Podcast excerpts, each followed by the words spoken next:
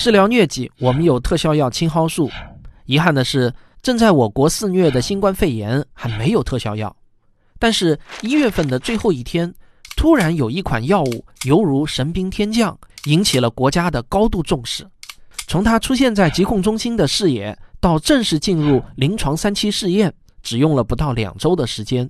如果按照正常流程的话，这个时间呢，大约需要三到五年。这可是特殊时期绝无仅有的特例啊！我觉得用无限接近光速来形容呢，都不算夸张的。这就是最有希望成为这次抗疫神药的瑞德西韦。那么，我接下去将用一个小视频来告诉你瑞德西韦的来龙去脉，以及啊，它正在经历什么样的试验。故事要从二零二零年一月二十日讲起。这一天。一名从武汉回国的三十五岁的美国男子，在美国华盛顿州被确诊为新冠肺炎。美国疾控中心如临大敌，立即隔离病人，启动紧急防疫程序。在住院的第六天，病人的病情明显加重。经过批准，医院启动了并不常见的同情用药程序，即将一款尚未通过正式审批上市的药物用给了病人。这就是我们的主角瑞德西韦。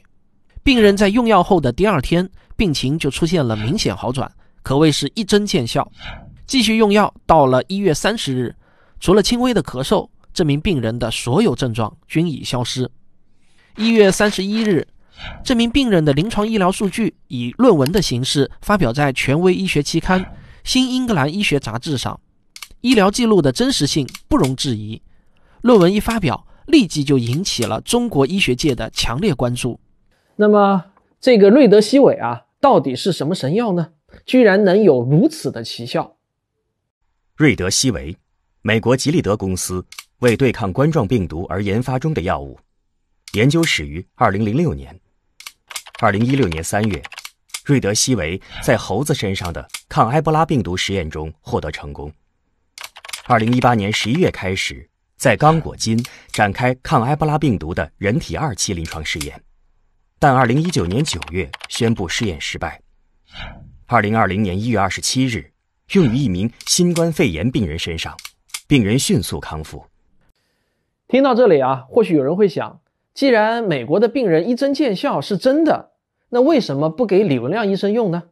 不知道有多少的重症患者在等着救命呢？时间可就是生命，到底还在等什么呢？请相信我啊，医生比我们都急，但是。再急也不能违背科学精神。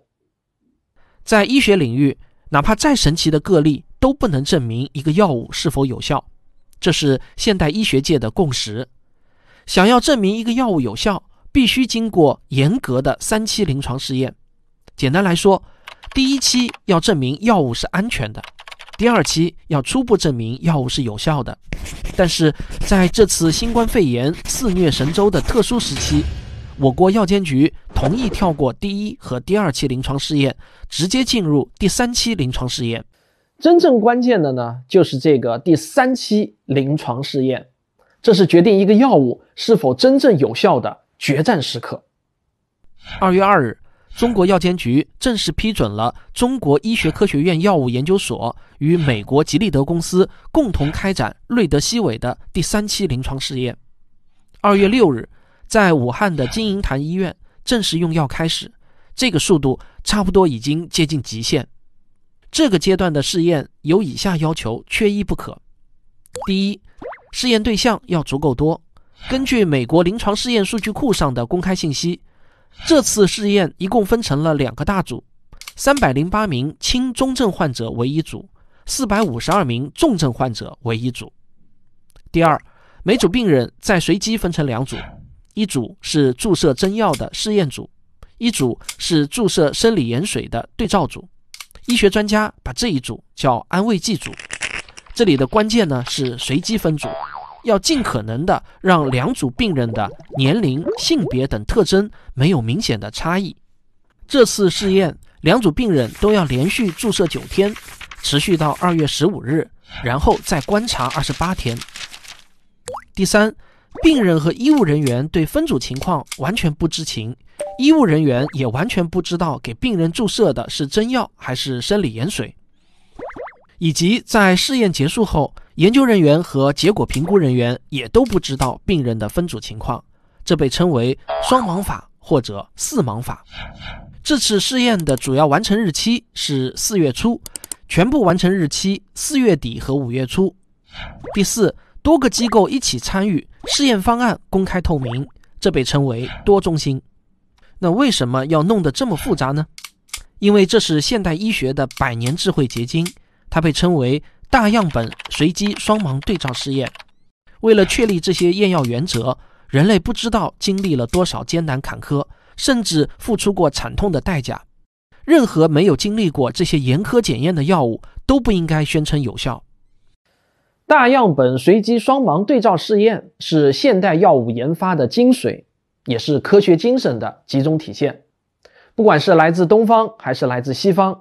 只要是在科学精神的指引下开发出来的药物，那它准确的名称呢就应该叫现代药，而不是西药。